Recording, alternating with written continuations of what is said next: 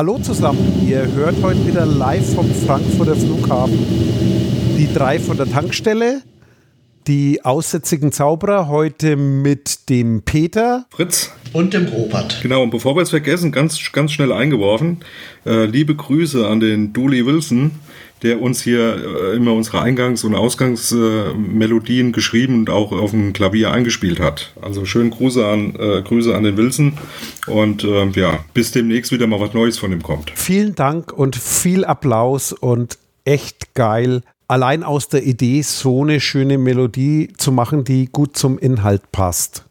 Jo, das Thema heute. Wer, wer legt los? Also eigentlich geht es um die neue EU-Datenschutzgrundverordnung. Ähm, wir haben uns ja schon mal ein bisschen unterhalten über unseren Bundesinnenminister und das, was er in letzter Zeit immer wieder gesagt hat, auf, bei einer Lesung im Bundestag jetzt oder was im Heise Newsticker zu lesen war, seine Vorstellung von Datenschutz. Und hier sind ja einige Punkte, die man differenziert sehen kann. Und ähm, darüber wollten wir jetzt einfach mal sprechen. Mhm. Genau. Also vielleicht noch mal ganz kurz so zum, zum, zum bisschen einordnen. Also wir haben diese, diese Datenschutzgrundverordnung, ist ja ein europäisches Gebilde, Gesetzgebung, die für ganz Europa, ähm, für die EU gilt. Ähm, da bleiben halt ein paar Sachen offen, da hat man ja schon mal drüber gesprochen. Und ähm, es gibt ähm, dann entsprechende gesetzliche Umsetzung in jedem Staat nochmal, also auch in der Bundesrepublik. Und ein wichtiges äh, Gesetz für den Datenschutz äh, in Deutschland ist das Bundesdatenschutzgesetz. Und dazu gab es dann jetzt eben schon die ersten zwei äh, Vorschläge ähm, vom Innenministerium äh, zum Bundesdatenschutzgesetz. Und genau dazu hat er im Prinzip wurde das zum Anlass genommen, ähm, sich mal so ein bisschen über Datenschutz auszulassen, wie er das denn so sieht, äh, was man vom Datenschutz wie zu halten hat und vor allem, wie man den Datenschutz eben dann auch zu moder modernisieren hat. Genau, und äh, das sogenannte ABDSG ist quasi die nationale Anpassung oder eigentlich die nationale Lückenfüllung, denn die europäische Datenschutzgrundverordnung ist äh, direkt gültig. Das heißt, es ist nicht wie, wie bei vielen europäischen Regelungen ein, eine Vorgabe für die Länder, das äh, jeweils in Gesetzgebung umzusetzen, sondern hat direkte Wirkung. Und da gibt es ein paar Ausnahmeklauseln. Da steht dann drin, das regelt ihr bitte selber und da könnt ihr eigene Dinge erlassen. Allerdings müsst ihr darauf achten, dass ihr keinen Widerspruch zum Rest erzeugt. Und das ist sozusagen, ja, dieses ABDSG interessanterweise umfangreicher als das vorherige Bundesdatenschutzgesetz, was schon ein Anzeichen dafür ist, mit Vorsicht zu genießen. Da könnten irgendwelche unerwünschten Nebenwirkungen drinstecken. Und da gibt es sehr, sehr verschiedene Standpunkte. Da würde ich jetzt einfach mal in den Raum werfen. Den Standpunkt, zumindest so aus der Überschrift, nee, nicht aus der Überschrift, sondern aus den Thesen unseres Bundesinnenministers Thomas de Maizière, der da gesagt hat, es gibt eigentlich kein Supergrundrecht auf Datenschutz. Und äh, ja, das macht mich schon immer sehr nachdenklich, wenn einer diesen Begriff Supergrundrecht in den Raum schmeißt, denn der Begriff Supergrundrecht äh, wird in zwei Dimensionen verwendet. Und zwar einmal in der Dimension, es gäbe angeblich ein Supergrundrecht auf Sicherheit. Und auf der anderen Seite soll es kein Supergrundrecht auf Datenschutz geben. Und interessanterweise sind die Quellen sehr, sehr ähnlich. Und zwar verwenden das in der Regel die Innenminister und rein juristisch gesehen und faktisch gibt es nämlich kein Supergrundrecht, aber das ist ein sehr interessantes Wortspiel, um das eine Thema sozusagen ja, in Raum zu stellen. Die Datenschützer würden sich auf was berufen, was es angeblich gar nicht gibt. Und gleichzeitig beruft er sich darauf auf etwas, äh, was er gern hätte. Und damit äh, wird sozusagen die Balance beeinflusst und suggestiert, dass hier schon bestimmte Standards gesetzt sind, die es zu korrigieren gilt. Und das ist so ein Thema, wo ich sage, nee, nee, nee, falsch, bitte nicht glauben, im Zweifelsfall nachlesen. Ja, was ich ähm, da ähm, auch noch sehr interessant finde, ist, dass es ja eigentlich, also jetzt mal unabhängig davon, ob es ein Supergrundrecht gibt oder irgendwie äh, noch erhöhteres, äh, also Grundrechte und darüber noch etwas erhöhteres, ähm, was ja an sich schon schwachsinnig ist, ähm, ist aber das äh, eigentlich, äh, ja, was heißt witzig ist es ja eigentlich nicht, aber dieses, dieses total Vertrete, was da, was da zum Vorschein kommt, dass äh, eben genau zur Sicherheit überhaupt nichts im Grundgesetz steht, jedenfalls nichts Direktes und äh, sehr wohl aber zum Datenschutz. Ne? Also wie wir ja alle wissen, ne, haben wir ja öfters schon irgendwie immer mal so erwähnt, hatten wir auch eine eigene Folge zur äh, informationellen Selbstbestimmung, die sich aus Artikel 1 und Artikel 2 ergibt, aus dem äh, äh, Grundgesetz. Und das ähm, ist genau das Gegenteil von dem, was er da behauptet. Ja. Also von wegen, es gibt zwar kein Supergrundrecht für den Datenschutz, aber es gibt sehr wohl ein Grundrecht. Ja. Und an der und, Stelle zur ja. Vollständigkeit auch noch die Erwähnung, äh, das ist ja ein europäisches Gesetz oder die, die, die EU-Datenschutzgrundverordnung ist direktes europäisches Recht. Und äh, die europäische Verfassung, basierend auf den Lissabonner Verträgen, die hat in Artikel 8 explizit das Grundrecht auf Datenschutz auch namentlich benannt, also nicht verklausuliert über eine Auslegung eines Gerichtes, sondern da steht explizit drin, dass die in der EU alle Menschen einen Anspruch auf Datenschutz haben. Und zwar nicht nur die EU-Bürger, sondern alle Menschen. Vielleicht sollten wir aber gerade noch mal, bevor wir jetzt vom Grundrecht in der EU reden, auf diese Wortwahl zurückgehen, die er benutzt mit dem Supergrundrecht. Was soll damit eigentlich für eine Stimmung erzeugt werden? Weil das finde ich eigentlich ganz interessant. Mhm. Ja, also bei Supergrundrecht auf Sicherheit ähm, da will man den Menschen etwas geben. Was Positives eigentlich, ja.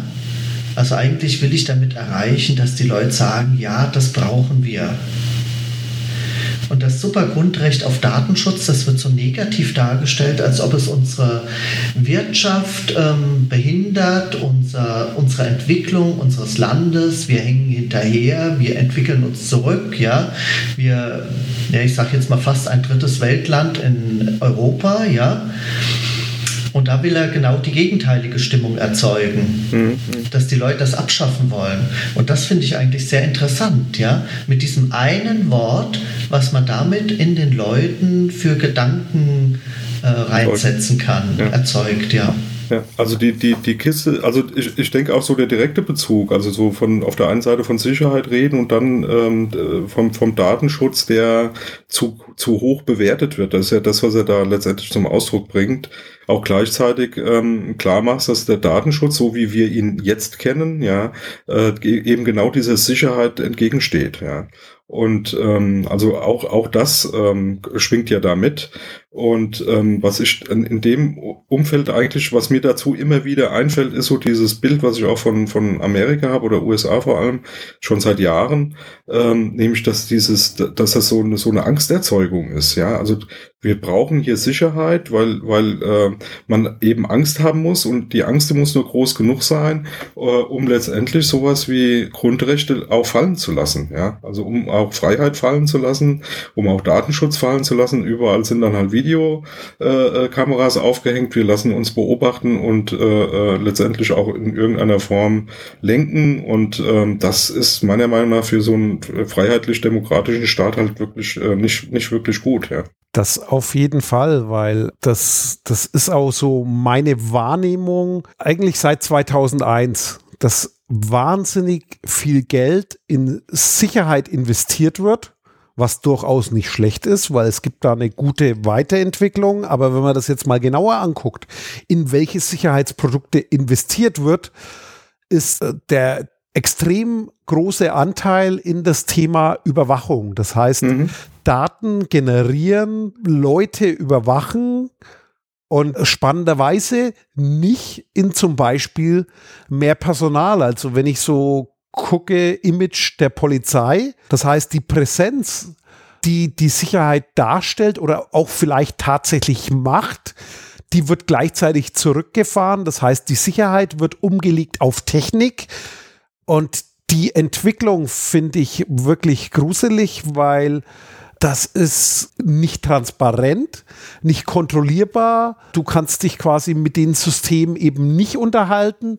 Du weißt gar nicht mehr, was wirklich geschieht. Auf der anderen Seite fühlst du dich immer unwohler, weil wenn ein Platz mit einer Videokamera überwacht wird oder wenn du sozusagen irgendwie mit Menschen noch reden kannst über bestimmte Themen, das ist ein gewaltiger Unterschied und vor allem dann in, sage ich mal, ein intelligentes System wie Bewusstsein. Also, dass hier Aufmerksamkeit ist, dass klar ist, dass es hier irgendwie Leute gibt, die die Staatsgewalt repräsentieren, aber eben angemessen genau auf den Sektoren wird relativ wenig im Verhältnis zu dem Thema, wir mhm. drehen mal diese Sicherheitsschraube auf, eingesetzt und das passt auch zu dieser Überhöhung mit Supergrundrecht und auf der anderen Seite ja diese, diese Runterspielen über die Sicherheit, um quasi so, so ein ja, Angstgefühl, Risiko zu induzieren, weil das ist ja das, was man gerade wirklich stark wahrnimmt, diese Angst in der Gesellschaft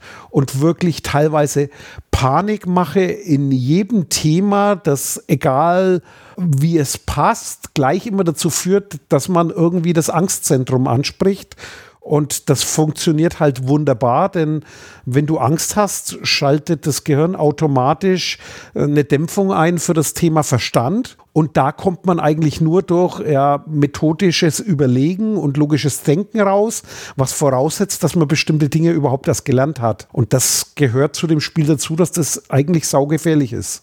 Aber die interessante Frage ist doch eigentlich, warum? Wer hat was davon? Also ich sage mal ganz böse ausgedrückt, in einem totalitären System habe ich als Machthaber was davon, wenn ich die Bevölkerung überwache. Ich kann meine Macht stärken. Das ist ja hier überhaupt nicht der Fall. Ja, Wir können auch gar nicht sagen, dass es wirklich wesentlich sicherer geworden ist. Und da stellt sich doch dann die Frage, wer hat eigentlich was davon? Weil der Mensch macht normalerweise nur etwas, wenn er davon etwas hat. Ja, aber guck dir, guck, guck, guck dir mal an. Also das, ähm, ja, ich bin bei dir. Wir, wir leben ja hier nicht in einem totalitären Staat. Wir haben jetzt hier irgendwie keinen Erdogan, keine Ahnung, wie die alle heißen, die da meinen, sie müssten König werden oder so der, der da irgendwie äh, ewig ähm, regieren möchte. Das ist alles, ist alles okay, aber ähm, ich äh, wollte da eben schon drauf raus, so im öffentlichen Bereich, also in dem, wo wir sich, wo man sich privat bewegt, ähm, ist eine, ist eine Aufrüstung oder hat eine Aufrüstung stattgefunden, aber ihr, ihr kennt das selber in großen Firmen, wir haben ja viel auch mit größeren Firmen zu tun. Das ist doch bei Firmen genau dasselbe. Also die, die, die, da wird doch aufgerüstet seit, seit Jahren schon. Und wenn du dir anguckst, so vor, vor zwei Jahren, drei Jahren ging das los mit diesem Scheiß Cyber, Cyber. Das ist ja kaum auszuhalten. Da, da wirst du morgens wach, da müsstest du doch schon schreien, wenn du, wenn, wenn, wenn du den ganzen Mist da immer hörst. Und ich bin der Meinung, dass dieser ganze Quatsch, genauso wie bei der Rüstungsindustrie, der dieser, dieser Regierung eingeimpft wird. Die kriegen die ganze Zeit erzählt, Leute, das ist die Zukunft. Wir müssen auf der einen Seite, das Öl der Zukunft ist die Information. Ja, wir gehen unter, wenn wir weiterhin glauben, wir könnten nur mit Auto bauen überleben. Also macht mal, dass das äh, so frei und liberal wird, dass wir mit, mit allen möglichen Daten irgendwie was anfangen können. Und das zweite äh, Riesenthema ist hier Aufrüstung im Sinne der elektronischen Aufrüstung, der Überwachung, weil da eine Riesenindustrie hinten dran hängt, die, ich sag jetzt mal, äh, Kram verkaufen will. Ja. Und ähm, diese, diese ähm, Angstorgel, äh, Orgel, die da die ganze Zeit gespielt wird, die, das ist ja im westlichen Umfeld, ähm, ist das ja gang und gäbe. Das ist ja auch nicht nur bei uns. Das ist ja in jedem westlichen Land wird dieses Spiel gespielt, ja. Also definitiv. Also USA, egal wo du hinkommst, in England, ne, guck da mal, wie viele Videokameras die überall aufgebaut haben die letzten zehn Jahre. kannst ja keinen Urlaub mehr machen. Das, das, das ist ja fast unmöglich. Also, das ist ja überall aufgenommen, ja. Definitiv, äh, da gibt es viele Unternehmen, die damit Geld verdienen und da wahnsinnig Werbung machen und Lobbying betreiben, weil wir leben halt in einem System, wo du immer mehr brauchst und das ist ein Riesenmarkt, der sich da aufgetan hat und der auch wahnsinnig gepusht wird und der mit dem Thema Datensammeln Big Data auch nochmal so einen riesigen Schub kriegt. Und ich habe erst heute wieder ja in die Tischkante gebissen beim Thema Cybersecurity, weil das bringt mich äh, fast jeden Tag zum Schreien, äh, weil da könntest du echt verzweifeln, was da momentan an noch zusätzlichen Daten erzeugt wird, wo ich an vielen Stellen bezweifle, ob das wirklich etwas bringt. Denn wenn ich das beobachte, was ich in den letzten drei bis fünf Jahren gesehen habe, das sind die Ergebnisse doch sehr mau. Ich meine, es ist nicht schlecht, so ein ZERT ins Leben zu rufen und solche Organisationen, aber wirkliche Ergebnisse gesehen habe ich da noch keine und ja, wie, wie kriegt man das in den Griff und wie kommt man daran? Also ist in der Tat so, da stecken definitiv auch kommerzielle Interessen dahinter, aber aus meiner Sicht hört es damit nicht auf, das was quasi ebenfalls noch so ein gefährliches Spiel ist. Du hast es vorhin genannt, Fritz. Äh, stell dir mal vor, bei uns ist ja kein, kein Erdogan oder wer weiß wer. Das Problem ist nur, was ist, wenn sich das ändert? Das heißt, was ist, wenn jemand, der so eingestellt ist, legitim an die Macht kommt und man hat dem die ganze Bühne geöffnet und der braucht es dann nur noch auszunutzen. Das heißt, der, der setzt sich ins gemachte Bett, der hat die ganzen Datenquellen und der nutzt sie jetzt mal ganz schön aus für seine Zwecke, weil ja gleichzeitig äh, durch diese Zulassung und die Begehrlichkeiten auch die Kontrollorganismen nach unten gefahren werden. Und das, das ist sozusagen in dem Verhältnis Bürger-Staat auch nochmal echt, echt bedenklich, weil im Moment gehen wir alle davon aus, ist ja okay und wir leben in stabilen Systemen, aber kann sich durchaus ändern und ein Rumdoktern an Grundrechten lässt sich eigentlich nicht zurückdrehen. Das heißt, wenn man jetzt so auf die Geschichte guckt, unsere Verfassung, die Grundrechte, die wir da im Moment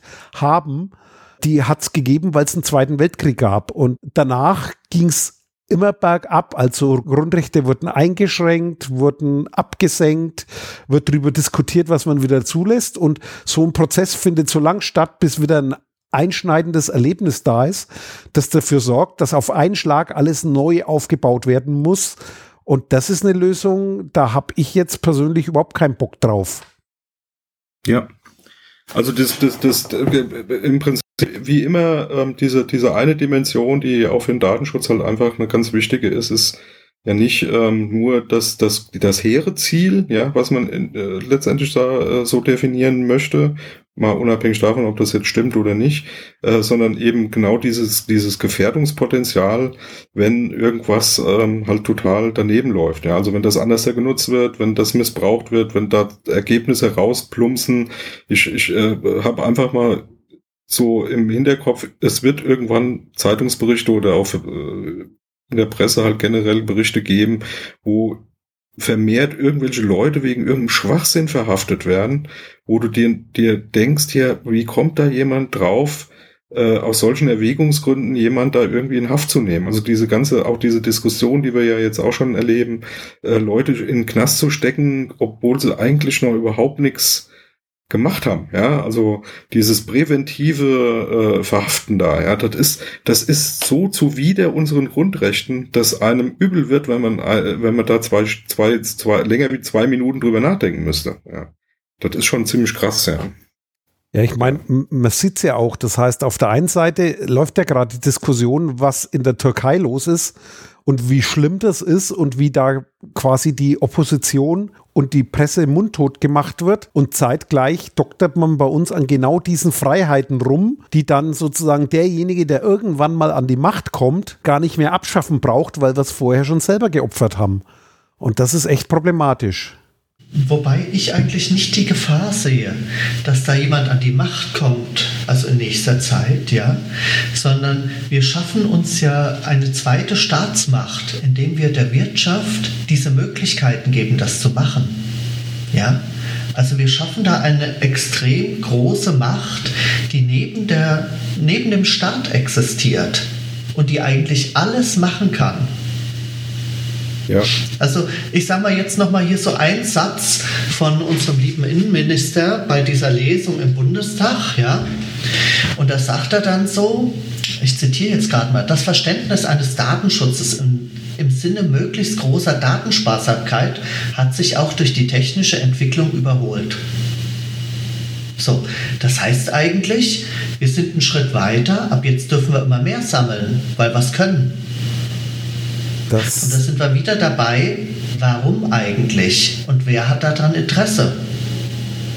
Der liebe Innenminister hat doch kein Interesse daran, dass irgendeine Firma Daten sammelt oder so, ja, sondern da hat die Industrie Interesse dran, die mit den ja, Daten ja. wirklich Werte schafft. Ja, wir hatten ja, wir hatten ja dieses, dieses Thema äh, ähm, mit ähm, ähm, Facebook. Facebook, ne? Ja. Mit dem Zuckerberg-Manifest. Äh, mit Zuckerberg, ja. genau, mit dem Manifest. Dieses, dieses äh, äh, eigentlich sogar noch wesentlich ähm, kritischere Umfeld, solange wir hier von dem de Maizière reden, mal unabhängig wie toll der unterwegs ist, ja, äh, das ist halt der Innenminister von der Bundesrepublik Deutschland. Also das ist ein relativ begrenzter, ich sage jetzt mal, hat Einfluss mit Sicherheit auch über Deutschland hinaus, aber naja, es ist halt relativ begrenzt. Aber wenn du dir eben diese großen Firmen anguckst, wie Facebook, wie Google, wie sie alle heißen, ja, äh, die international unterwegs sind, die da, die da ganz anders wirken können, ja, und auch wirken wollen. Das hat ja der Zuckerberg ganz klar in seinem Manifest äh, zum Ausdruck gebracht, ja, ist das natürlich eigentlich sogar potenziell noch eine viel größere Gefahr, ja. Was ich halt eben noch mal so ein bisschen, ähm, gerade weil du das Zitat da auch noch mal gebracht hast, was ich halt wirklich ähm, erbärmlich eigentlich finde, ja, äh, von dem wie Politiker ähm, hier die Leute im Prinzip, ähm, also entweder gehen die davon aus, dass wir mit den drei Bildungssträngen, die wir haben in Deutschland, eh nur noch Bekloppte unterwegs haben, die äh, nicht, nicht, nicht richtig lesen und nicht richtig schreiben können. Da wird ja ein Zeug erzählt. Also diese Vereinfachung der Gesetze, ich, ich will da auch mal gerade was zitieren, weil ich fand das wirklich, das war die Krönung äh, beim Lesen. Da nimmt er irgendwann Bezug auf die Straßenverkehrsordnung, ja weil äh, er, er da sagt, in so, und, und zwar hatte er ja irgendwie wohl ein ähm, Interview gegeben, in dem er da, oder äh, beziehungsweise so eine Diskussionsrunde, die er wohl für, was war das für eine Zeitung, ich muss jetzt gerade mal gucken, Berliner Tagesspiegel äh, wurde das veröffentlicht. Da hat er dann im Prinzip so zitiert, ähm, gut, unter Privatsphäre verstehen jeder etwa, äh, versteht jeder etwas anderes. Gut genutzte Daten können das Leben verbessern ja, ist okay. Also da, da, da äh, macht er dann wieder so den, den ich sage jetzt mal, die, die äh, Straße frei für, äh, für die Lobbyisten, die ihm das dann einflüstern. Aber dann kommt es eigentlich erst, ne? Paragraph 1 der Straßenverkehrsordnung beschreibt, wie man sich allgemein im Straßenverkehr zu verhalten hat. Es wäre schon viel gewonnen, wenn wir diese Regeln auf den Umgang mit Daten übertrügen. Und dann, dann, dann beschreibt er das, die beiden Gebote lauten dann, Paragraph 1 Absatz 1, die Teilnahme am Datenverkehr erfordert ständige Vorsicht und gegenseitige Rücksicht. Und Paragraph 1 Absatz 2, wer am Datenverkehr teilnimmt, hat sich so zu verhalten, dass kein anderer geschädigt, gefährdet oder mehr als nach den Umständen unvermeidbar behindert oder belästigt wird. Zitat Ende. Das ist so oberlächerlich, weil die allerersten, die sich genau an solche, ich sag jetzt mal eher moralischen Grundsätze nicht halten werden, ja, das sind die, die wir kennen. Ja, also äh, das, ich sage jetzt mal, stell dir mal vor, in der, in der, in der Einwilligungserklärung wird das vorne drinnen stehen, ja, so nach dem Motto, so das sind unsere Grundsätze zum Datenschutz. Alter, das ist doch, das, das geht doch gar nicht, ja. Ich meine, also, dann, dann hast du es wie im Straßenverkehr. Guck dir die SUVs an oder wenn ja. du auf Twitter guckst und siehst die schönen Bilder. Ich glaube, da haben sie doch letztens eine Kampagne gemacht mit Audi wo die Kisten hier auf dem Gehsteig parken. Also dann hast du auch so ein gewisses Wildwest-Prinzip, weil der, der Straßenverkehr jetzt nicht unbedingt zivilisiert ist. Der ist in Deutschland vielleicht noch ein bisschen zivilisierter wie woanders, aber das ist ja auch so ein Thema. Jetzt überleg dir mal, das magst du zum europäischen Grundsatz. Ja, Jetzt guck dir mal, wie die in Italien Auto fahren, die in, ja. die in Frankreich, die ziehen keine Handbremse an, weil du zum Einparken ja. den Vorder- und Hintermann zurückschiebst. Ja, das ist dann auch kein Behindern. Also das sind das so Sachen, das heißt, äh, entscheid selber und wenn du mehr Geld hast oder wenn du das quasi das dickere Auto fährst, dann darfst du auch mehr tun. Das, das, Schlimme, das Schlimme an so einer Aussage, finde ich, ist ja zunächst mal, das eine mit dem anderen überhaupt zu vergleichen, ist schon eine Unverschämtheit. Was hat bitteschön die Straßenverkehrsordnung mit Menschenrechten oder mit Grundgesetzen zu tun?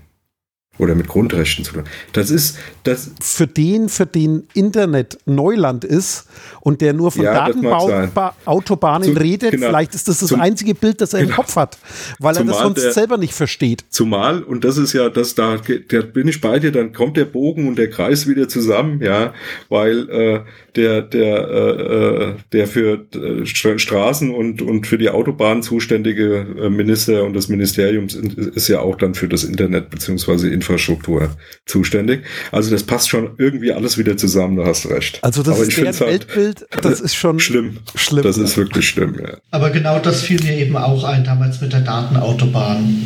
Ja, genau. Dass das der, der Minister ja. dann ist so, so kannst du dir das halt auch gut erklären. Also da muss man dann wieder umgekehrt sagen, nicht, nicht äh, die Leute, die dazuhören, haben irgendwie ein, ein, eine Schwierigkeit mit dem Bildungsniveau, sondern wahrscheinlich die, die das erzählen. Ja.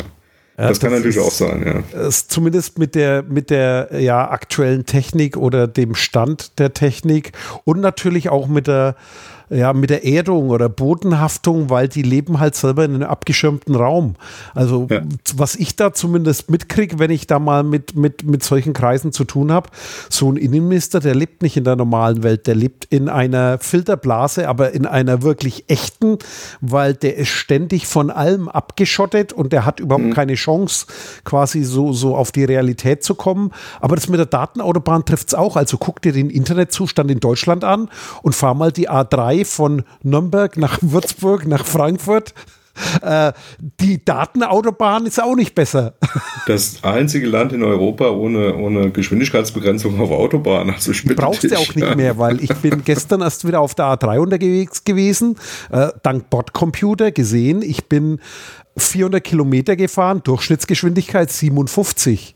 Aber ja, jetzt nicht, weil ich langsam gefahren bin, sondern weil halt der Verkehr nicht mehr zulässt und ja. ich dreimal im Stau stand und zwar einmal eine halbe Stunde am Stück, weil äh, da gibt es Baustellen, die dann abends auf einspurig runtergebaut werden. Also im Prinzip zeigt das auch wieder der Bild, äh, oder, oder es ist gemacht. Das heißt, die wollen genau dieses Bild machen und die machen unsere, unsere Infrastruktur quasi alle auf dem gleichen Niveau. Das heißt, die, die Breitbandigkeit des Datennetzes, die ist quasi da auch auf der Autobahn realisiert. Aber um mal die, die, die, den, den Rückschluss wieder hinzukriegen, ne? also das, was wir, was wir jetzt ja so im Prinzip so haben, ist, ähm, anscheinend ist die Lobbyarbeit derer, die da ähm, Lobbying betreiben wollen und müssen anscheinend. Also die, die, in, diese Industrie, die da Cyber Cyber verkaufen will und mit Angst äh, irgendwie ihren, ihren, ihren Kram da an Mann bringen möchte und an die Frau,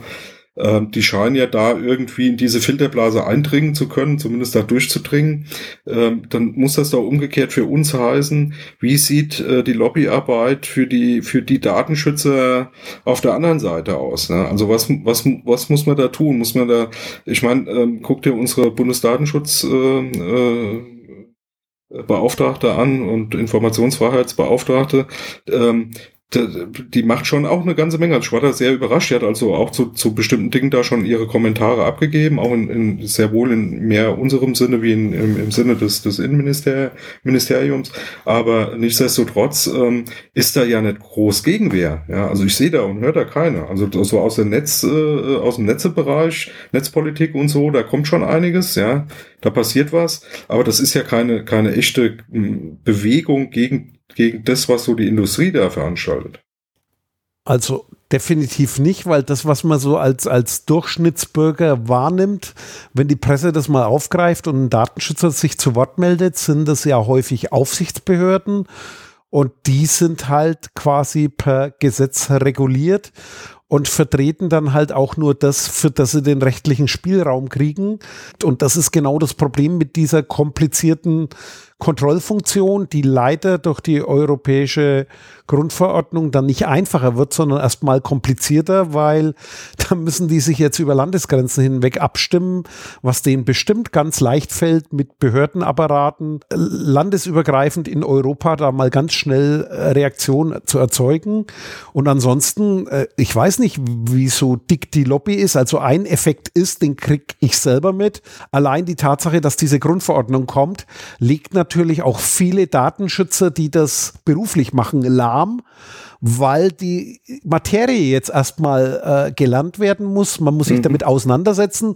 Es laufen viele rum, die halte ich auch für gefährlich mit äh, Halbwissen durch die Gegend und erzählen Dinge, die nicht unbedingt äh, ja so gedacht wären. Und da versuchen auch viele eine schnelle, einen schnellen Euro zu machen. Und das ist so, was gerade passiert. Das heißt, das ist natürlich eine super Zeit, um genau solche Dinge hier durch die Legislative zu bringen, weil äh, die, die Datenschützer gerade ganz andere Sorgen haben und äh, gerade überrollt sind von dem europäischen Gesetz, das die erstmal lahmlegt, weil das ziemlich dick ist und ganz viele Dinge ändert. Und da kannst du auch nicht so schnell reagieren oder hast eventuell gar nicht die Luft zum Atmen. Und Aktivisten gibt es leider viel zu wenige. Naja, ich sehe da auch noch ein anderes Problem. Ähm, man kann damit nicht richtig Geld verdienen. Zumindest nicht im Vergleich zur Industrie, wenn ich irgendwas verkaufen will. Und deswegen gibt es keine Lobby. Ja, ja das Und sehe ich wer, besch wer beschäftigt sich mit Datenschutz? Das sind eigentlich fast nur wir Techniker, die irgendwie mit der IT zu tun haben. Und im Verhältnis in der Bevölkerung ist das doch ein relativ kleiner Teil. Ich kenne aus meinem Bekanntenkreis niemand, der sich da wirklich groß Gedanken macht. Wenn dann mal wieder so ein Skandal in der Presse ist, dann wird da mal kurz drüber gesprochen und gesagt, das ist nicht schön, meine Daten gehören mir und so weiter und so fort. Und das war es eigentlich. Und ansonsten verstehen die davon nichts. Aber ich, ich bin da ein bisschen anders ähm, geprägt, ja, oder, oder, oder ähm, ich sehe das ein, ein, Stück weit anders. Also äh, ja, ich gebe dir recht, für diesen hehren Anspruch Datenschutz für alle und der normale Bürger und das, was so bei Facebook passiert und so, äh, äh bin, bin ich bei dir. Also da interessieren sich 99 Prozent wahrscheinlich für, für gar nichts, was mit Datenschutz zu tun hat. Da liest sich auch keiner irgendwas durch, was da irgendwie angeboten wird oder nicht. Das mag verschiedene Gründe haben. Aber ich glaube, das ist gar nicht mal so der Punkt. Also zum einen, was wir nicht, als Datenschützer nicht geschafft haben, ja, in den letzten mehreren zehn Jahresdekaden, ja, muss man schon so sagen, ist, dass Datenschutz sowas wie ein Unique Selling Point wird. Also irgendwie ein Punkt wird, der sehr wohl Geld generiert im Sinne von entweder machst du da was richtig siehst auch zu, dass du das nach außen tragen kannst als ein, ein, besonderes Feature. Also diese ganzen Diskussionen, die wir jetzt so die letzten Jahre hatten, so in Richtung Datenschutz bei Design und äh, äh wie nennt sich das neue, diese Weiterevaluierung? Datenschutzfolgeabschätzung. Ja, genau, so diese, diese Richtung. Also das, das so einzubringen und dann ähm, äh, wirklich zu verankern, das haben wir irgendwie nicht wirklich so ähm, prickelnd hingekriegt, aber ähm, die, die, diese Luft nach oben ist ja da. Das müssen wir halt nur mal ein bisschen mehr ausbauen. Ich wäre ja schon froh, wenn die Leute, wo es besonders äh, um Datenschutz geht, also das, was wir ja auch jetzt noch im Bundesdatenschutzgesetz haben, so besonders schützenswerte Daten, ne? Ärzte, Rechtsanwälte, äh, wie sie alle heißen, ne? Pfarrer, keine Ahnung, wer noch alles, ja, ähm, mit, mit besonders schützenswerten Daten unterwegs oder auch Mitarbeiterdatenschutz im, im Sinne von äh, hier, was wird da wie verarbeitet und aus welchem Grund und ähm, was ergibt sich da an, an, an Druckmittel auch gegenüber dem Beschäftigten und so weiter und so fort. Wenn wir die schon mal so weit hätten, dass das eine Selbstverständlichkeit wird, ähm, dass, dass Datenschutz da hochgehalten wird. Ja. Was der de Maizière da, also das ist äh, deswegen ganz interessant, weil genau das macht er jetzt in diesem neuen Bundesdatenschutzgesetz äh, gerade weg, nämlich dass die Aufsichtsbehörden zum Beispiel genau solche Umgebungen in Anführungsstrichen, also Ärzte, Krankenhäuser, Rechtsanwälte und so weiter, äh, weiter auditieren dürfen, also kontrollieren dürfen. Das macht er da gerade äh, im Prinzip platt. Ja. Also da gibt's dann irgendwann gar keine Möglichkeit mehr, dass eine Aufsichtsbehörde sich sowas zum Beispiel mal anguckt in so einem Gemeinschaftsärztehaus. Wie wird da, wie werden da, wie werden da äh, personenbezogene Daten verarbeitet und wie gehen die damit um? Das finde ich auch ähm, schon schon sehr sehr schlimm. Und da muss ich sagen, da haben wir da haben wir als Datenschützer auch irgendwie eine schlechte Arbeit gemacht. Das hätte dieses Bewusstsein, das könnte auch in der Bevölkerung viel größer sein. Da gebe ich dir absolut recht. Also da hat sich der Datenschutz, glaube ich, einfach nicht vernünftig darstellen können. Also ich sehe das schon bei mir auf der Arbeit. Ähm, im Bereich der Computeradministration. Niemand will etwas mit dem Datenschutz zu tun haben, weil es gibt nur Probleme, wenn man damit in Berührung kommt. Das ist kein Ort, wo man sich hinwendet, wenn man Probleme sieht, weil dann weiß man, dann bekommt man erst richtig Probleme. Man versucht alles zu umgehen und ich denke, das ist einfach ein Fehler, dass da der Datenschutz ähm, sich nicht anders positionieren konnte.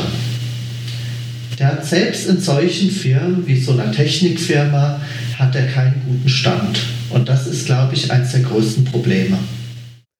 Eins der Schlagwörter, die ich da von einem Datenschutzkollegen, das ist, glaube ich, ein selbstständiger Halbjurist oder weiß gar nicht, wie man das nennt dann. Es ist kein praktizierender Rechtsanwalt, aber ein guter Datenschutzexperte, äh, der hat mal gesagt, die Verrechtlichung des Datenschutzes nimmt immer weiter zu. Also genau dieses Thema nicht in der Technik zu analysieren, sondern juristisch vorzugehen. Und die Praxis zeigt ja auch, also wenn du irgendwo in einem Unternehmen äh, eine, eine leitende Position, also so ein Datenschutzbeauftragter werden willst und, und das Unternehmen dann ein paar mehr Ressourcen spendiert, geht jeder davon aus, ich brauche dann einen Juristen. Und das ist so ein Thema, im Unternehmen etabliert sich dann langsam, äh, liebe Leute, wenn ich dem was schreibe und der antwortet mir, damit kann keine Sau was anfangen hilft mir nicht weiter. Das heißt, ich fragte nicht, aber im Zweifelsfall kommt raus, lass es bleiben, das darfst du nicht. Und das ist so eine Problematik, Datenschutz-Awareness oder Datenschutzbewusstsein, das deutsche Wort für. Ja, du musst, du musst da in diese Richtung. gern mehr sehen, aber es ist halt ja. unheimlich schwierig, denn da ist auch keine Firma bereit, wirklich Geld auszugeben, weil Richtig. da brauche ich Menschen, die das tun, Menschen, die mit Menschen reden. Das ist nicht in, sondern da kaufe ich mir ein paar Roboter oder Videokameras und hänge die irgendwo hin. Und ja. Was auch noch ein Problem ist, ist diese Verwechslung äh, Datenschutz und Datensicherheit, die unglückliche englische Wortwahl in Europa, Data Protection, die der Amerikaner als Datensicherheit übersetzt. Das heißt, alle meinen, wenn die Daten sicher sind, habe ich Datenschutz gewährleistet und dass das hier um Menschen- und Persönlichkeitsrechte geht, das nimmt überhaupt keine Sau wahr. Ja, absolut korrekt. Ja, also die, die Thematik da ähm, äh, ist, ich, ich sehe das so in, in, in der praktischen Umsetzung äh, letztendlich so irgendwie, ich soll, soll man sagen, so ein, eins meiner, meiner Leit, äh, ähm, Bilder, die ich so im Kopf habe, ist tatsächlich den Leuten beizubringen, dass Datenschutz in der Produktentwicklung, da bin ich ja jetzt relativ viel unterwegs, ein Hilfsmittel ist, ein Produkt besser zu machen und nicht der Showstopper ist, der alles nur verkompliziert, ja. Und da musste, und da ist natürlich ganz fatal, wenn du da, äh, ich sag jetzt mal, mit dem Tross Rechtsanwälten erstmal da irgendwie anfängst, äh, irgendwelche Verträge äh, sattelfest zu kriegen, ja, wie du das dann irgendwie ähm, vertraglich hin, hinkriegst, weil das, ähm, das nimmt halt keiner als, als äh, Hilfe wahr, sondern das ist halt so, na gut, Verträge, alles kompliziert, nimm fünf Rechtsanwälte, kriegst du zehn Meinungen. Das äh, ähm, bringt den Praktiker, der ein Produkt da irgendwie zu entwickeln hat, halt nicht wirklich weiter. Da müsste man viel, viel mehr dran arbeiten und das ist meiner Meinung nach in vielen, vielen Umgebungen halt schlicht und ergreifend ähm, nicht, nicht aufgenommen worden. Und gerade wenn du dir diesen, diese Umgebung in Anführungsstrichen Security anguckst, die ja technisch gesehen im Datenschutz sehr nahe steht, ja, die, die machen also ich habe das festgestellt, wenn, wenn du dir manche Produktentwickler-Teams schon so langsam in die richtige Richtung äh, biegen konntest, ja, im Sinne von, ja, die haben jetzt Datenschutz auch als Hilfsmittel verstanden, dann kam eine große Welle Jetzt machen wir hier mal äh, Cyber Cyber, müssen wir uns angucken, was wir da einkaufen und so ein Zeug. Und dann, und dann hat das direkt, ist das direkt wieder umgeschlagen in, um Gottes Willen, nicht den Datenschutz einbinden, weil dann dann geht hier gar nichts mehr. Ja? Und ja. Äh, gerade die Leute, die eigentlich technisch dir nahestehen, weil Security hat ja natürlich technisch sehr viel mit Datenschutz auch zu tun, die, die wollen mit dir nicht reden, weil die äh, dich erstmal als Feind erkennen, ja, und das ist, äh, das geht halt überhaupt nicht. Und das finde ich auch, das ist echt krass. Allerdings nicht neu, weil ja, äh, ich war da mal auf so einer Veranstaltung, das heißt die Kreditkartenwirtschaft, also Finanz, ich wollte mal sagen, die Finanzwirtschaft trifft sich regelmäßig mit den Sicherheitsbehörden zum Thema Kriminalität im Finanzumfeld. Und ich, ich bin da quasi drin gewesen aus einer Altfunktion. Das war so Produktentwicklung, Chipkartensysteme, Kartensysteme, das ist ja verbreitet im Bankenumfeld, also mhm da gab es noch viel Magnetstreifen. Und dann bin ich äh, mehr oder weniger so richtig in den Datenschutz gewechselt, wurde aber weiterhin eingeladen. Und ich habe einmal den fatalen Fehler gemacht und habe Datenschutz auf mein Namensschild schreiben lassen. Da das habe ich nie mehr gemacht, weil bei den Ermittlungsbehörden und beim Abendessen, da bist du der Oberverdächtige. Wir sind hier unterwegs, um uns vor Kriminellen zu schützen und die Datenschützer, die kommen gleich danach. Ja, ja, Datenschutz ist äh, Täterschutz. Ne? Und das ja. war aber, ich will jetzt noch das Jahr dazu sagen, ne? 1999. Das heißt, neu ist dieses Thema nicht. Und nochmal zurück zu deinem Thema hier Produktentwicklung. Was ich immer so absurd finde, ist, da habe ich extrem zu kämpfen, vor allem in den letzten Wochen. Da könnte ich regelmäßig an die Decke gehen. Und zwar, wenn ich jetzt sage, hier, mach mal mal ein bisschen was transparent für den Nutzer, können wir da nicht irgendwo einen Schalter einbauen, wo der Nutzer es ausschalten kann? Und Privacy by Design wäre doch, liebe Leute, schaltet ihn aus, macht ein Label dran, erklärt, was das tut und sagt, Nutzer, kannst du einschalten, heißt das und ja. das, aber überleg das bitte vorher, kannst du auch später einschalten wenn ein Security-Mann kommt und sagt, ich will hier Cyber-Security einbauen und will alle Daten haben oder will noch Überwachung einbauen, will den Nutzer am besten noch mit der Kamera filmen, ob er die richtige Hautfarbe hat, da fragt keiner nach, das wird eingebaut. Und ja. das macht mich wirklich wahnsinnig, dass Security-Dinge nicht hinterfragt werden. Und wenn du mit Datenschutz kommst, blocken sie dich ab. Genau das ist der Punkt, was du jetzt zum Schluss gesagt hast, weil das nicht hinterfragt wird. Was ich mittlerweile da immer wieder einbaue ähm, in, in diese Produktentwicklungszyklen, wo, wo Datenschutz halt eingebunden ist, dass ich sage, ja, okay, lasst uns das uns angucken. Ihr wisst da auch nicht, ob Cyber Cyber funktioniert oder nicht funktioniert. Es werden ja viele Voodoo-Kisten verkauft zurzeit. Ne? Da Blackbox, keiner weiß, was sie tut, aber da kommt nur noch das Gute raus, das Böse bleibt drin und da werten wir mal aus und so, alles ganz wunderbar. Und, und, wenn du die dann dazu bekommst, okay, oder nicht dazu bekommst, das erstmal sein zu lassen, sondern zu sagen, okay, das wollen wir jetzt alles unbedingt erstmal sehen und wollen mal gucken, was, wie viel das bringt. Tatsächlich diese Kontrollstrukturen da zu erzwingen, da, das ist so ein, eins der Möglichkeiten, die ich sehe, und zu sagen, Leute, dann macht es, aber wir gucken uns das nach einem halben Jahr an und ihr erklärt mir bitte, was ihr davon gehabt habt. Und wenn ihr mir nicht nachweisen könnt, dass das irgendwas bringt, dann müssen wir das abschalten. Weil dann fehlt mir dieser, genau dieser Beweis, ja. Oder zumindest nicht mehr so viele Daten auswerten oder was auch immer, ja. Also das kann man ja auch, muss man nicht schwarz-weiß sehen, kann man auch viele Graustufen äh, reinbauen, ja. Und, und das habe ich jetzt zwei, drei Mal schon gemacht. Und es hat bei diesen zwei, drei Mal immer dazu geführt, wir wollen alles haben, wir wollen alles haben. Dann haben wir uns das nach einem halben Jahr, nach einem Jahr angeguckt. Und es hat in der Regel null Effekt gehabt. Ja, das hat nichts gebracht, das hat nur mehr Arbeit gemacht, da ist nichts bei rausgekommen und im Endeffekt konntest du den ganzen Krempel abschalten. Ja, ja kenne ich, äh, mache ich ähnlich und es ist echt erschreckend, was da gemacht wird und vor allem. Ja, dieses äh, Big Data Zeug, ne? das ja. ist meiner Meinung nach genau der Punkt, äh, warum Big Data wahrscheinlich ähm, ja, ich sage jetzt mal voraus, ja, dass das, das wird äh, in die Belanglosigkeit versinken, ja, weil ähm, ja ist so. Also das wird für bestimmte Sachen wird das wird das nützlich sein, wird das auch weiterhin genutzt und auch in Zukunft genutzt. Aber für das, was was heute alles da so auf den Fahnen steht, gerade auch im, im Sicherheitsumfeld, da kommt nichts bei rum. Ja, das kostet halt nur Schweinekohle und es kann eh keiner auswerten. Und das Problem ist, ähm, dass der für den Datenschutz hat ist ein ganz ganz großer Nachteil, dass Plattenplatz und äh, Speicherkapazität halt immer billiger wird. Ja. Das auf jeden ne, Fall. Datenschutz hat sich früher von selbst erledigt, wenn das alles ausgedruckt im Keller gelagert werden musste, haben die sich tausendmal überlegt, ob sie das machen oder nicht. Ja, und im so. Moment läuft ja diese Digitalisierungswelle, also dieses Thema. Also ein, eins, ich habe heute so ein Gespräch geführt, wo ich auch gesagt habe, muss ich da jetzt auch das Buzzword Roboter hinschreiben? Weil das ist ja noch schlimmer wie Cloud, also dieses, wir gehen in KI und so weiter, ne? Digitalisieren. ja, KI ist auch geil, ja. ja. Die, die, die sind ja schlimmer unterwegs als das Thema Cloud, weil, also wir bauen jetzt eine Digitalisierung mit Robotern in einem Verfahren ein, ne? Das nennen die auch Roboter. Und was ist es? Das ist ein Skript. Das ist ein einfaches Skript, das ja. hier nur Daten wohin schubst. Und dann sage ich, hallo, ist das jetzt KI oder ist das ja, jetzt das ist Automation? Oder habt ihr was falsch verstanden oder habt ihr die ist, falschen Bücher gelesen? Du, du kennst doch diese alten, das, das kam alle, alle zwei, drei Jahre, kam in, in jedem größeren Unternehmen, was ich kenne, kam alle zwei, drei Jahre dieses wir müssen äh, Knowledge, äh, äh, Knowledge, äh, äh, wie, wie, haben sie das genannt, Management, Knowledge Management irgendwie so in, in, in die, und, ja, ja, da gab es dann, ja genau, aber dann kamen dann so Dinge wie, ähm, was weiß ich, äh, nehmen wir mal irgendeine Riesenfirma, ist, äh, weißt du, so nach dem Motto, das Wissen von ganz Google auf einer CD, da kannst du dich wegschmeißen. Ja, oder war, guck, guck dir doch an, ist, ja, also.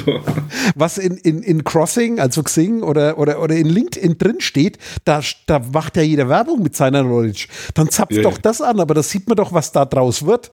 Ja, ja. Das gibt ja keine vernünftigen Algorithmen, sondern es ist so, so, so, eine Wahnsinnsspinnerei. Aber bevor wir da uns jetzt äh, vertiefen in dem Thema, ich setze mal noch eine Kapitelmarke, weil in der Pre-Show hat der Robert noch ein geiles Argument gebracht und zwar, das würde ich gerne nochmal aufziehen und zwar das Thema hier da hatte de Maizière vielleicht sogar äh, mal einen richtigen Satz fallen gelassen und zwar das Thema, ja, muss ich in Zukunft reich sein, um meine Daten ja. zu schützen? Das würde ich auch nochmal gern aufgreifen.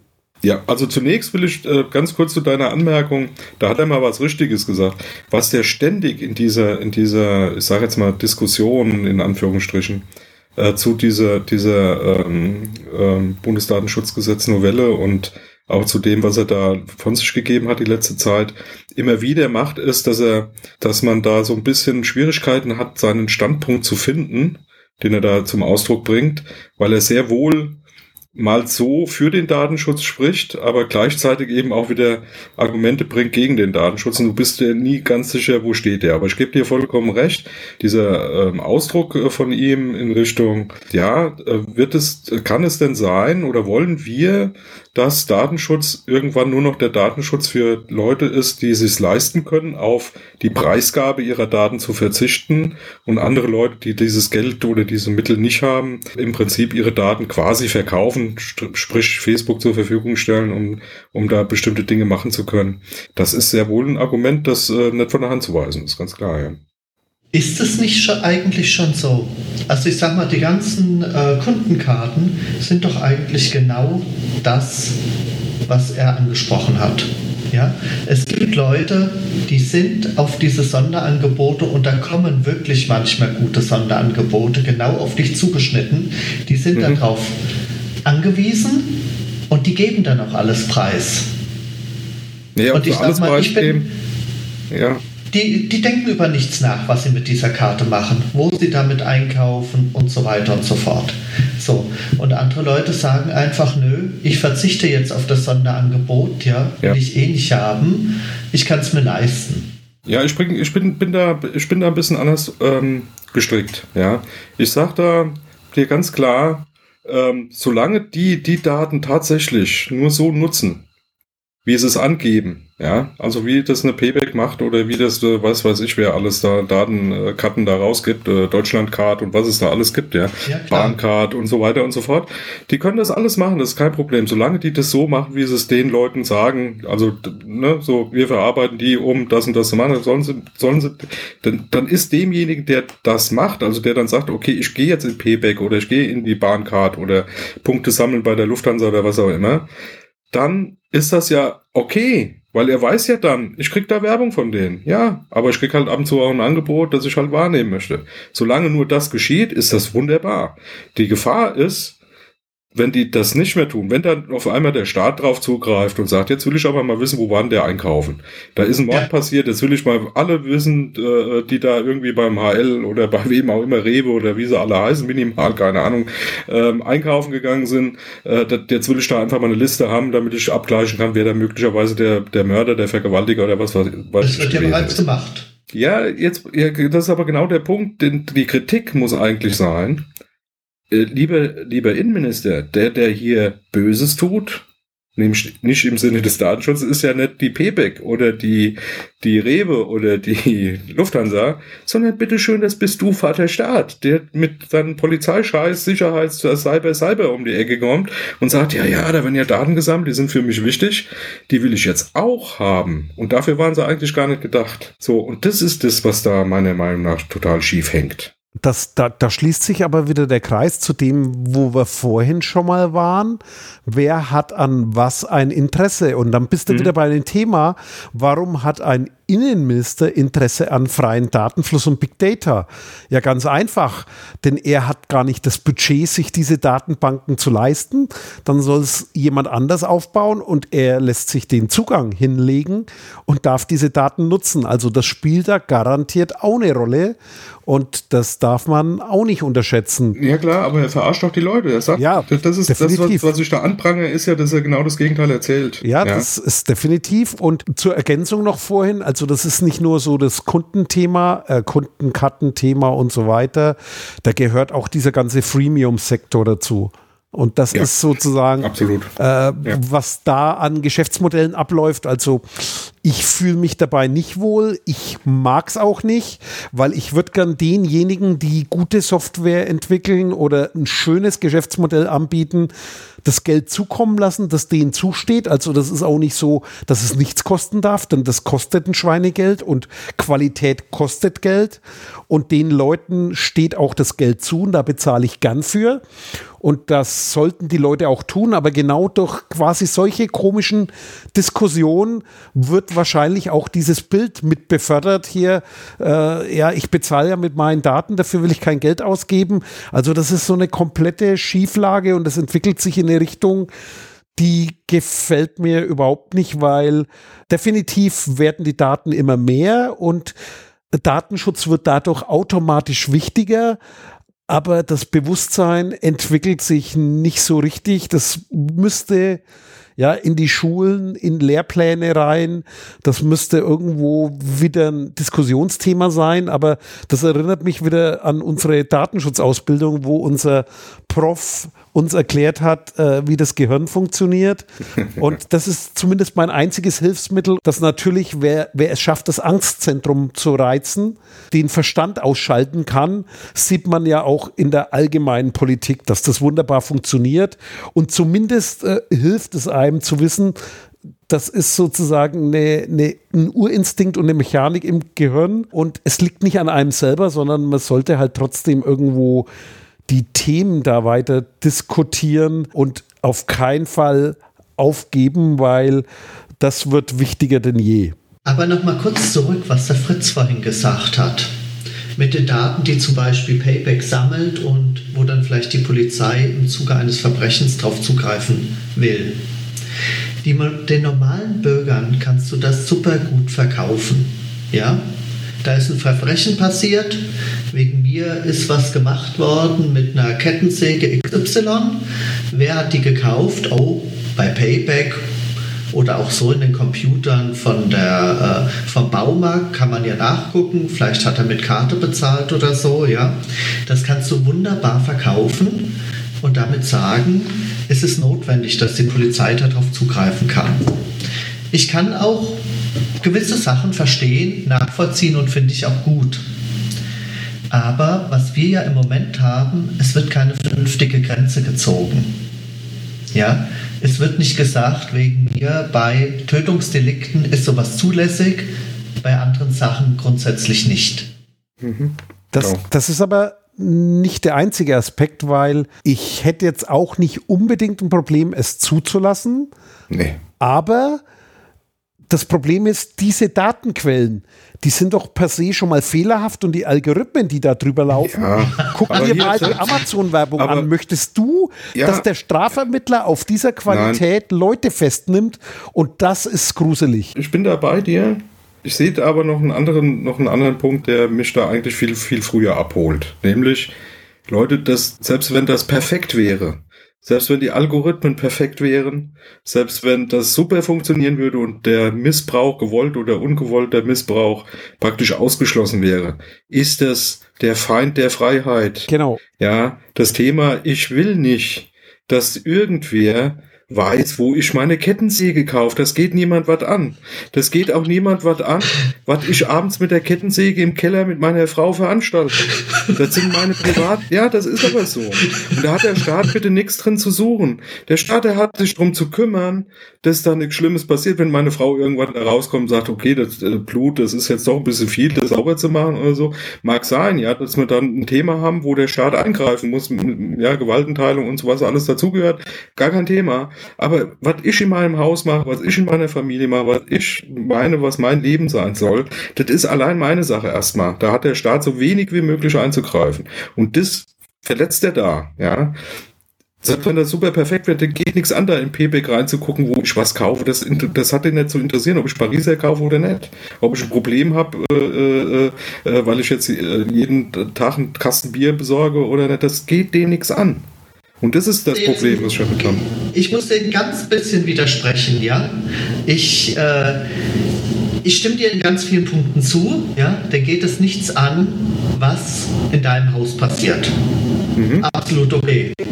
Nur, da hat der Staat schon einige Ausnahmen, wie zum Beispiel Tötungsdelikte. Absolut. Ja. Aber, und jetzt komme ich nochmal zurück, was ich eben schon gesagt habe. Wir haben ja im Moment den Fall, es wird nichts wirklich knallhart festgelegt. Ich darf nur in diesem Fall zugreifen. Ja? Sondern es wird festgelegt, dafür darf es gemacht werden und nächstes Jahr, aber dafür sollten wir es auch machen. Und übernächstes Jahr kommt, dafür sollten wir es auch machen und dann vielleicht im nächsten Schritt noch so und jetzt gucken wir nicht nur nach, was ist gekauft worden, sondern jetzt machen wir irgendwelche Auswertungen drüber, weil jemand, der Kettensägenöl und vielleicht einen Schraubenzieher gekauft hat, der könnte ja auch eine Kettensäge gekauft haben, ja? Ja, genau. Ich, ich bin mir nicht mehr ganz sicher. Ähm, ob das bei Fahrrad war, bei der Beichte. Ich meine, da gibt es irgend so eine Aussage, wenn ein Gewaltverbrechen verhindert werden kann. Ist er von, ja, ist er von seiner Schweigepflicht entbunden. Das gilt für genau. Erste auch. Aber nur genau in diesem Punkt, wenn es ja. noch verhindert werden kann. Wenn es ja. bereits passiert ist, ist es nicht mehr. Und das ist eine ganz, ganz feste Regel. Ja? Und auch so schlimm, wie das vielleicht für einen Angehörigen sein könnte, ja, wenn er weiß, der Pfarrer weiß es vielleicht, sagt es aber nicht, ja. Ich finde es gut, dass da eine knallharte Regel gibt. Ich meine, das ja. ist ähnlich wie das Thema, äh, das ist halt, wir leben in diese, oder diese Risikotendenz, die wir vorhin angesprochen haben, weil guck dir an, äh, das ist dann auch nur eine Frage der Zeit, bis du sagst, ich führe die Todesstrafe wieder ein. Das sind auch so rote Linien, die kannst du nicht mehr so einfach zurückdrehen. Und das ist sozusagen der Punkt, weil ein Grundsatz gilt, jetzt unabhängig davon, ob es für den Einzelnen schlimm ist oder nicht die, diese Gesetze sind nicht für den Einzelfall quasi gemacht als Messlatte, sondern sind äh, eine Basis des Zusammenlebens. Und da kannst du eben nicht davon ausgehen, dass dieses Auge für Auge, Zahn um Zahn Prinzip gilt, das heute gern heraufbeschworen wird, weil genau das führt in den Wahnsinn, denn genau diese Schraube, die kannst du nicht mehr zurückdrehen. Und das ist die Problematik dabei. Also wo ziehst du danach die Grenze? Und Außerdem ist ja das jetzt nochmal der Punkt, wir, wir diskutieren da ja ein bisschen so als Datenschützer. Das ist jetzt auch nicht unser Job, weil das fordert ja der Innenminister. Das heißt, wer ist derjenige, der sozusagen dem entgegenhält und der Anwalt derjenigen ist, die da eben nicht das Know-how haben oder ja. nicht wissen, was eigentlich diese Verfassung bedeutet. Und genau für die kämpfen wir. Und ich muss jetzt eben nicht fordern, dass jetzt der Straftäter da bestraft wird, weil das passiert sowieso. Das ja, machen die und das versteht auch jeder. Deswegen ist es durchaus legitim für uns zu sagen, liebe Leute, ich fordere jetzt das aber trotzdem, weil so und so und weil es eben ein Grundrecht ist und das Zusammenleben regelt. Ja, das, also diese, diese Problematik äh, meiner Meinung nach ist, man muss da ein waches Auge drauf haben und man muss da reagieren. Ja, also das Thema ist, du darfst es nicht laufen lassen. nur weil es ein Grundrecht ist, heißt es eben, das merkst du ja immer wieder, das ist ja jetzt auch nicht nur der, der Messier, der da, der da so komische Aussagen äh, trifft, sondern es sind ja viele andere auch, nämlich, dass da Grundrechte über, über, über das Knie gebrochen irgendwie in Abfall geschmissen werden. Da wird auf einmal ganz merkwürdig diskutiert. Wo das, das, das sind die höchsten moralischen Grundsätze, die sich ein Volk im Prinzip mal aufgeschrieben hat. Und die gelten, der, das heißt mal größenordnungsmäßig so weltweit, zumindest in den zivilisierten Staaten. Ja, ist ja nicht nur äh, das Grundgesetz sieht ja, äh, also die Grundrechte sehen ja in vielen Staaten ähnlich aus. gibt es vielleicht ein paar, äh, vielleicht ein paar Anpassungen, Abweichungen, also im Großen Ganzen passt das alles. Die ähm, Thematik, die wir hier haben, ist, dass da auf einmal genau diese Schritte zurückgetan werden. Ja, ich meine, Todesstrafe hatten wir auch mal. Ja, das, das ist abgeschafft worden. Die müssen wir nicht nochmal einführen, weil das hat zu nichts geführt. Guck dir, guck dir Amiland an, kannst du, kannst du relativ gut sehen, da ist kein einziges Verbrechen weniger ausgeübt worden, nur weil irgendwelche Leute totgespritzt werden oder aufgehängt werden oder sonst was. Ähm, das, das bringt mich genau auf diesen Punkt, ja, dieses, ähm, was bringt, also ähnlich wie wir es eben bei den Pro Pro Produkten und Projekten gehabt haben, was bringt mir ähm, eine totale Überwachung und das muss kontrolliert werden. Also selbst wenn der darauf zugreifen kann, haben, hat die Vorratsdatenspeicherung, das ist ein schönes Beispiel, weil da ist es schon mehrfach bewiesen worden, dass es eben nicht so ist, bringt die Vorratsspeicherung in irgendeiner Form präventiv was bei Verbrechen oder bei der Verbrechensbekämpfung. Und das ist genau der, der Punkt. Ne? Also bringe ich alle unter Generalverdacht, ich speichere alles, gucke mir das dann an, weil ich behaupte einfach mal, wenn ich diese ganzen Daten habe, korrelieren kann und auswerten kann und äh, dann, dann kann ich praktisch Verbrechen verhindern, ja, bevor sie überhaupt geschehen. Und das ist weder, das ist noch nicht einmal bewiesen worden, dass das funktioniert. Ja, trotzdem ist er eingeführt worden. Und es kann auch nicht funktionieren und das ist genau sozusagen das, was da heraufbeschworen ist und eins der Grundprobleme ist. Und äh, das ist quasi eben nicht die Lösung, denn mehr Daten haben noch nie zu mehr Erfolg dort geführt und es ist dadurch nicht besser geworden. Ja, absolut. Und, und äh, was ich immer bedenke auch, ist, ähm, in den letzten Jahren haben wir immer wieder erlebt, dass irgendwas gesagt wurde, was niemals gemacht wird. Und dann wurde es in der Politik doch kurze Zeit später gemacht. Wie also es wurde auch Maut mal gesagt. Für PKWs? genau daran dachte ich eben, ja.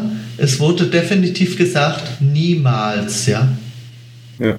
Ja, da muss ich echt sagen, da habe ich immer Probleme mit, da irgendwas zuzulassen, weil ich mich nicht drauf verlassen kann im Moment in unserem ja, derzeitigen moralischen Politik. Äh, Gewimmel, was da abgeht, das wirklich Wort gehalten wird.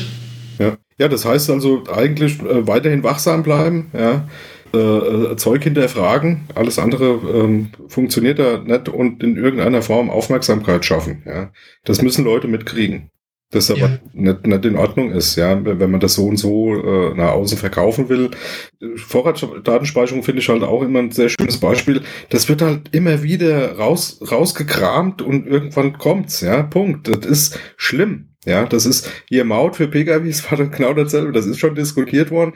Da haben sie kaum die ersten äh, äh Diskussionen gehabt zur Maut für LKW.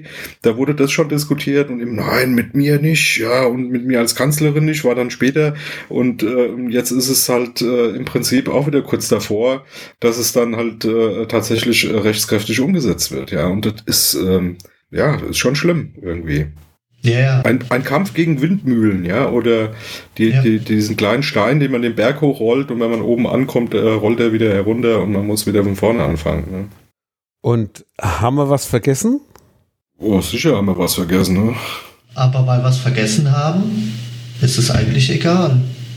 Okay, dann vielen Dank fürs Zuhören und bis zum nächsten Mal. Jojo. Ciao, Tschüss. ciao. Ciao.